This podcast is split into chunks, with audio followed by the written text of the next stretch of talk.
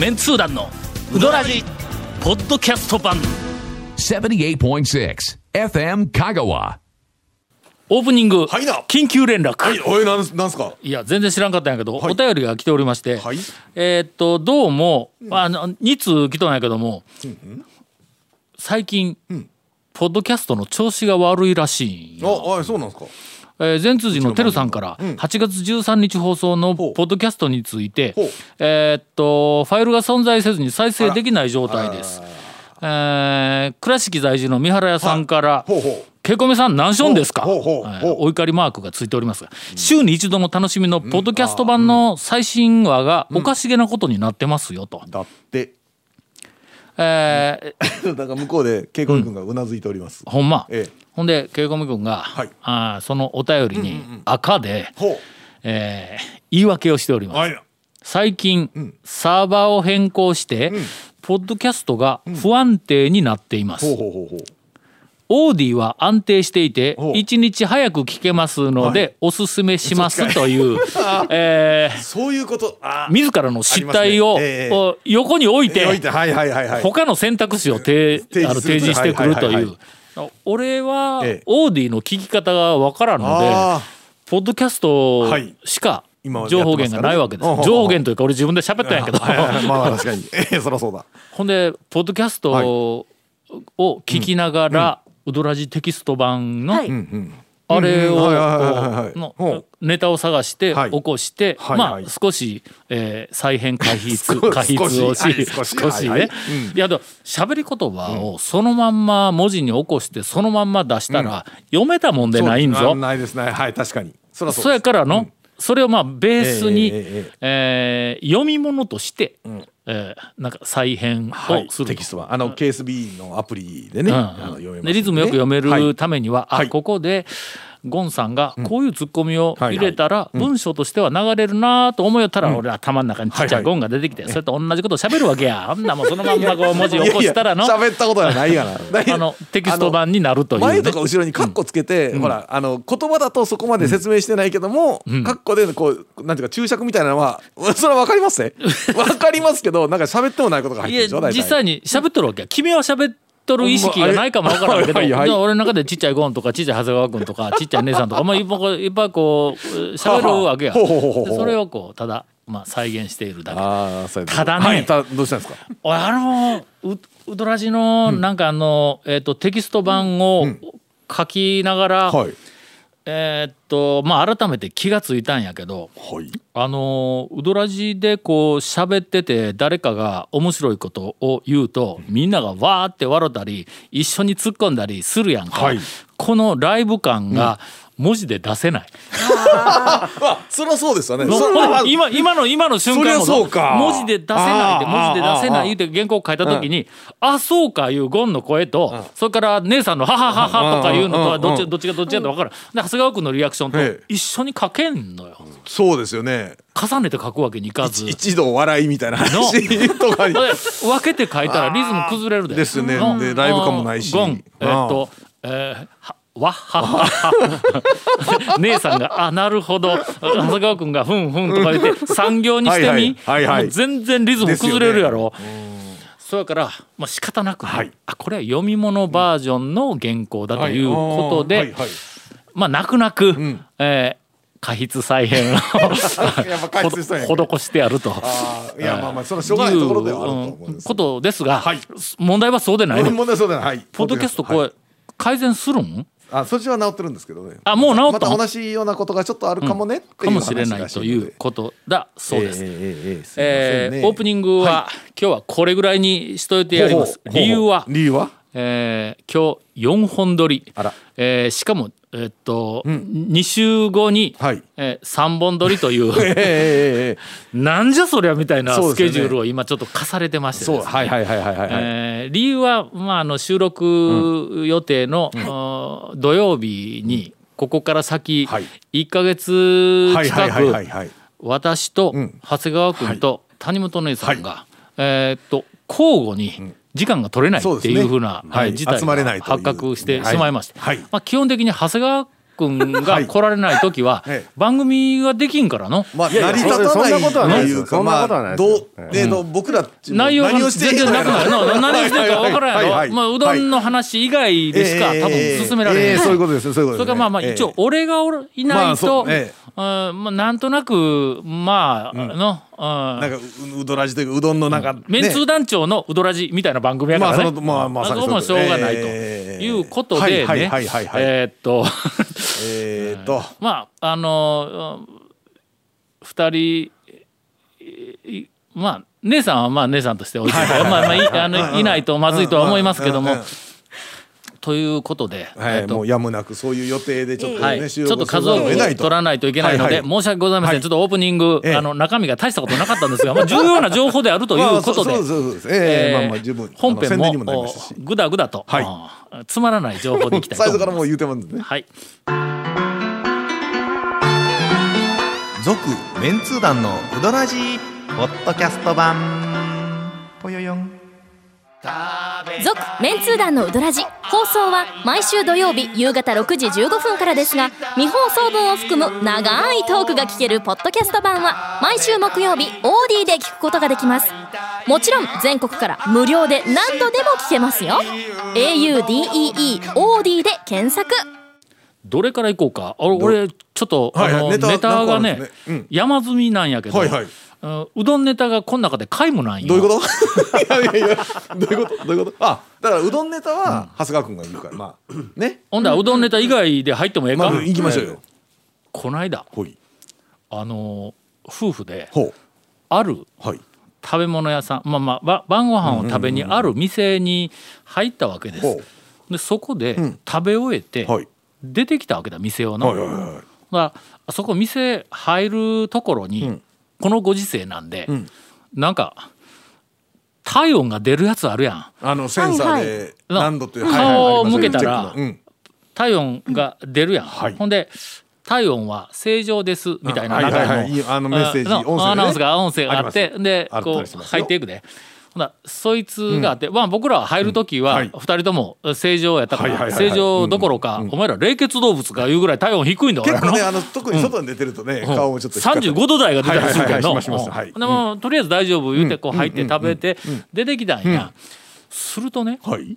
俺が、えーと出ようとした時に、家族連れが今度は入ってきた、お父さんお母さん子供が2人、ほんで、お父さんが入って、でお母さんが入って、はい。子供さんが1人入ったところに僕が出て、はい出て行ったら、もう一人のお子さんがうん。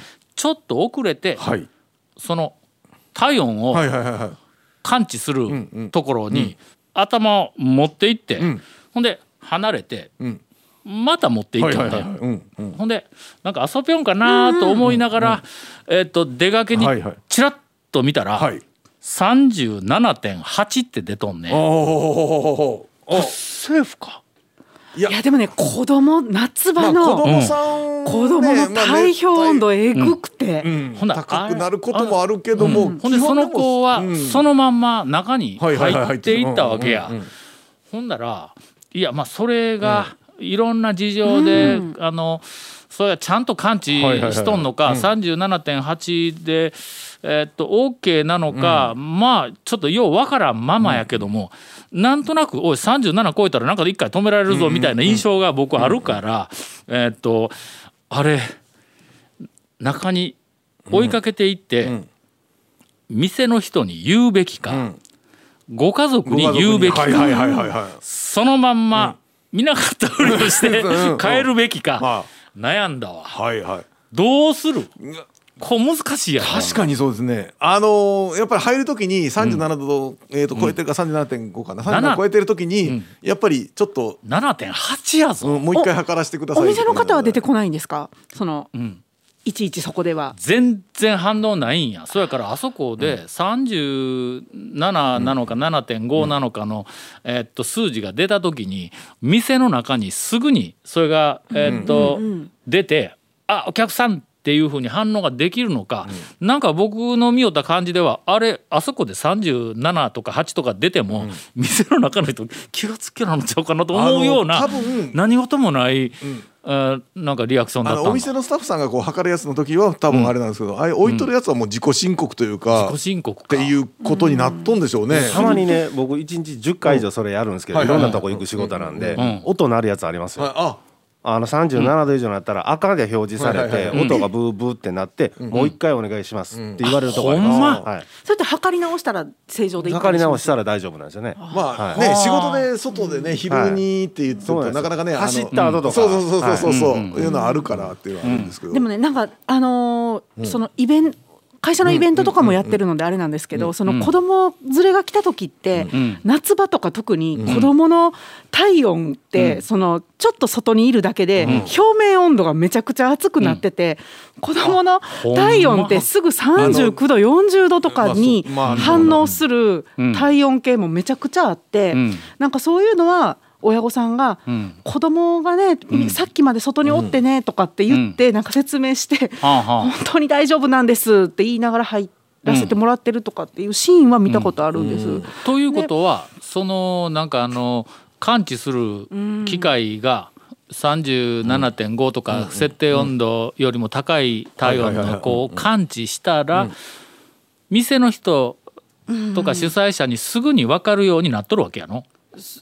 まあ、お店にもよりますよねさっきみたいな。となってないのがあるんかやっぱり。まあ運用でっていうことになるんでしょうねそのあたりの話に関しては。あそういううんだことか。からまあ実際はだからそのスタッフが測るにしても測った後に出たらどうするかはもうその運用に任されてるというかお店の。あってなるので今機械を置いといてそれはえーとセルフで測ってん。高かったらさあどうするかはまあそこからうん。お店ごとにどうするかなんでしょうけど。それとそこは僕の記憶やけども37.8って出たのにえーっとなんかあの警告音もないしが画像があ突然なんか真っ赤っかになるとか真っ黒になとか。てドクロが出てきてハッハッハって笑うとか なんかそんなみたいなリアクションがなかったわけや。笑うは違う違う。うん、やけどまあまあ。何にもなかったから、はいはい。朝あの機械は37.8は OK という設定なのか、まあちょっとよくわからんあの警告自体がない機能のやつなのかそうそうそうっていうね。ということなんやけども、うん。とりあえずそういうのを目撃した私としては、ええ。どうしたらよかったのかというの。そうです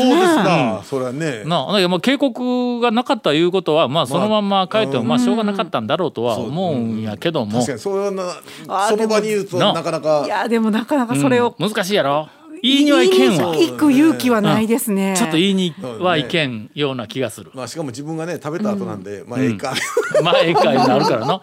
自分の防衛だけを考えると、まあ、ええかなんだ。あとは人の、うんなんかあの、えーことを考えると、うん。おそらく、まあ、えーっと、まあ、仮になんかあの、えーっと、熱があって、で、なんか感染しとるけど無症状だったとしても、おそらく店の中でその子がノーマスクで大声で走り回ったりはせんだろうからおそらく広がることはないんだろうというふうな気もするしね。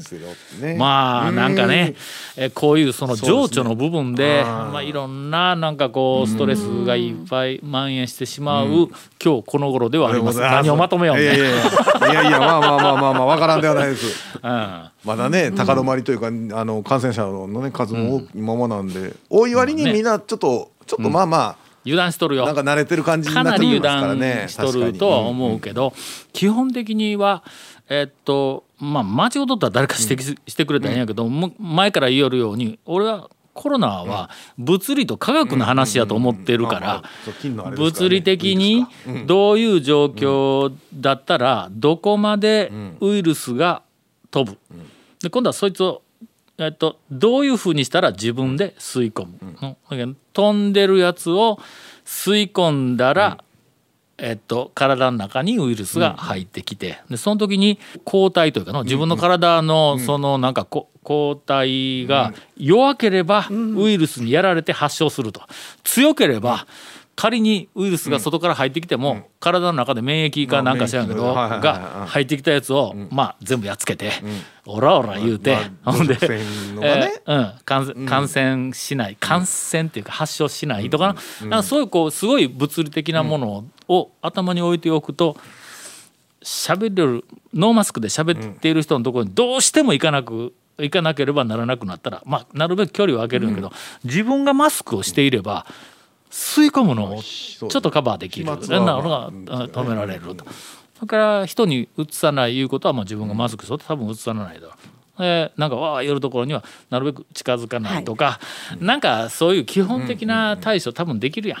それからえーっとなんかあのウイルスがい,、いるというか、はい。えーついているところはいはいはいはい。を触って、触ったら言うてもそこら中こう吹き回りよるけど、俺は触ってもその指を舐めんかったら大丈夫だと思っとるから、自分ではね、口の中入らんのやけん。手の中に、手についとるだけだったら後であれや洗えば多分大丈夫だろうとかの、あーなんか、そういうこう物理と科学だけで対処しとったらなんとかなるんではないかと僕は思っとるわけです。ただものすごく強く主張できないのは万が一どこかでもらった時に「お前穴用ったやないか」とか言って絶対ツッコミ来るからな。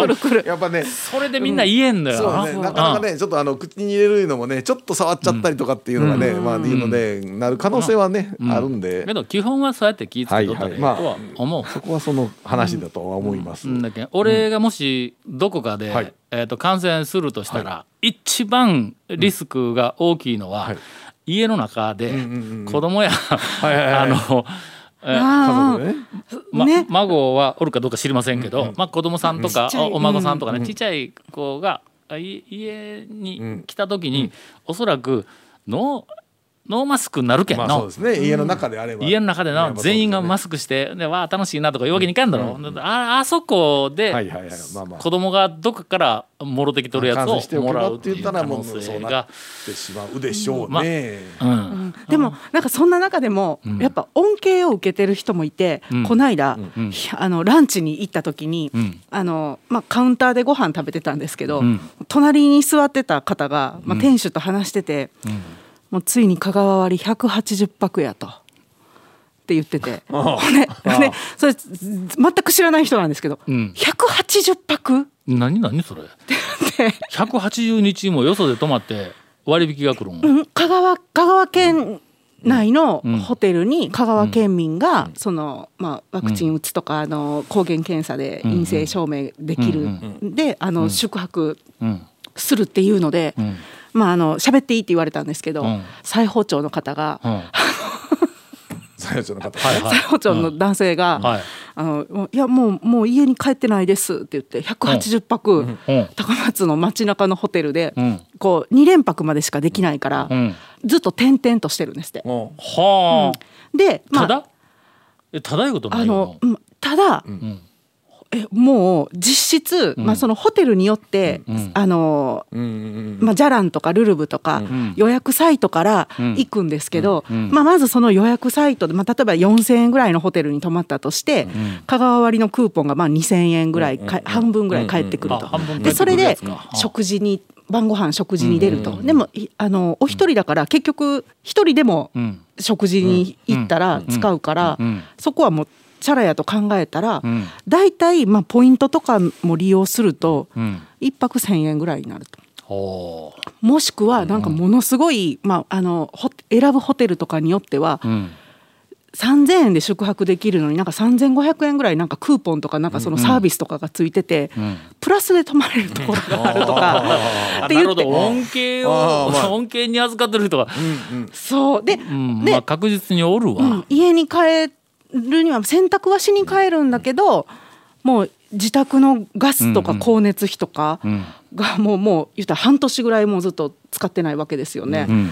だからなんかほんまや出ていくお金も減るわけそうか。終わるの寂しいなって言ってて、そんな使い方してる人もいるんやと。まあまあまあ宿泊の施設が空いてるからっていうのでそういうねあのキャンペーンというか割引でそうねっていことなんでしょまあまあね 2, 連泊やから、まああのいろんなホテルにもうどんどんどんどん予約して変えていくんですって。楽しんどるな、ねね、だからホテルの人も、あの一応そういう県民割みたいなのを使う人が来たら、なんかお客様にはってその説明しないといけないんですけど、その人帰ってきたらもう説明せんでいいからホテルの人ももう全部分かっ「お帰りなさい」言うてってくるっていう、はのがあそんな、ね私たちやっぱ旅行とかでしか、なんかあんまり思ってなかったから、なんかいやもう裁縫町まで帰るのがどんなに危険かと、もうど電柱もいっぱいあるし帰り道むちゃくちゃぶつかるんやぞと。え電電柱にぶつかるってどういうことやねんそれ。どういうことやあ酔っ払でしょうね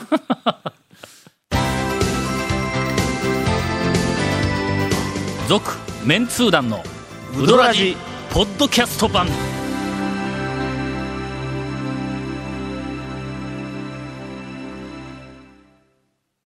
メンツー団のウドラジ過去800回の放送からタオ団長が厳選した面白ネタをテキスト版としてパーク KSB アプリで無料公開。口は悪いが愛に満ち溢れた誠実な讃岐うどん情報。毎週火曜日更新。パーク KSB アプリを今すぐダウンロードして笑っちゃおう。さっきディレクターから、はいはいはい。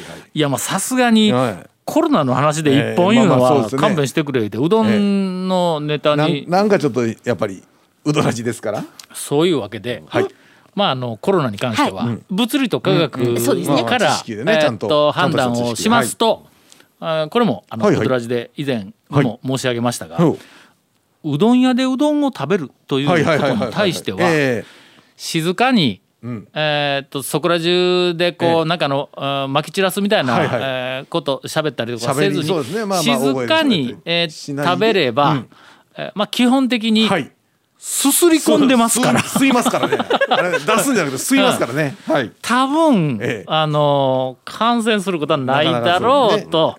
あまりね、えーうどん屋で感染例っていうのを聞かないですし、うん。やっぱり。ということです、はい。ただし、ん。リスクをどうしてもなんかこう、はい。避けたい人はうんちょっと観察をしよって、さっきのあの、えーっとどこか触って、それを、触っても、ゆその触った手指を口に入れ入れなければうん。大丈夫って言うたんやけども、食べるものに、はいはい。まあまあそうですね。ウイルスが万が一落ちているとアウト、そそのまま口に入れるからな、だからもうあんまりないとは思います、もういろんなところでちゃんとあの防御はしとるとは思うけども、えーなんか例えば天ぷらとかね、天ぷら類とか、あのオプション類のところで、ノーマスクで、その上で喋りよる客がおったら、それはちょっと注意した方がいい。と俺もさすがにそれは注意するわ、あのノーマスクで天ぷらの上で喋りよる人がおったら、ちょっとそこで喋るのはやめてくれとの、おもし万が一そこにまあウイルスが落ちたら、そこそれはもう無条件で俺も食べるからもうそのまんま、ほん。なら中に入ってくるからね。えーといううどんの話ではない言って絶対言われるわの。あうどん屋っていうあのポイントも出てきましたしね、トッピングとかもありまあしたからね。トッピングも出たから。あまあ我々にしてみたら今日はうどん屋情報満載の放送には多分なったと思うんですけど、えーどどうですかね？えあケイコミさんが、うん。あ長谷川さんお願いしますって言ってました。ー というわけで長谷川君のはい「トリトリピチピチ讃岐うどん情報をどうしても入れんかったらこらえんぞ」とディレクターに言われました。はい。あ困ってる。どれ？えどれ、えー、はいはい。い。ろいろあるんや。はい、はい。あります。生でもあります、お。ああなるほど。はい、な流れがねうん、喋りづらいですよね。まあ流れがちょっと、まあまあ、それに関連したもんもないしね。ないないだろうね、ほんならちょっとはい。つなぎのところというコロナ禍ではありますはいはいはいはいがはいはい。うどん屋で、えーっと毎日、はい。あの美味しい目をしている人たちはいはい。もたくさんおられますので、はいはいえーそういう人たちのために、えーお待たせしました。長谷川君の、はい。トルトルピチピチコロナ禍の讃岐うどん最新情報。これぐらいの入り方でどう？ボス余計やりづらくなった感じが。なんかあのちょっと前回あのちょっと僕あの、えっと中西の細麺の話してあーはい。はいでそれであのちょっともう一箇所ちょっと太い細いいう話があるんですけど、ん。あの県内屈指の男麺って自分のところでね、あの歌ってる、あの信屋っていう、うわあのそれもうぜひ行って、はい。男麺とはどういうものかのそう聞かないかんの。どういうどういうことだろう。番組の中でも結構話題になっとったけど、誰も答え持ってなかったからね、そうなんです一名ちょっと答え出しましたけど、ええはい。私の中では答えがありますけど、はい。ちょっとね移転してから行けてなかったんで、ちょっと行ってきたんですけど、はいはいはいまああのその見た目僕の見た目ですよ、僕の見た目ですけどやっぱり太麺、んのことだと思うんですよ、男麺っていうのうん。は。そね。のまあまああの、県内でもまあ太い方に入るだろうと思ってまあ食べてですね、出て、その トイレのドアがね、むちゃくちゃ細いんですよ。あのねこれね見てください。あの店に入らなくても道沿いにあるんで、トイレのドアが細いんですよ。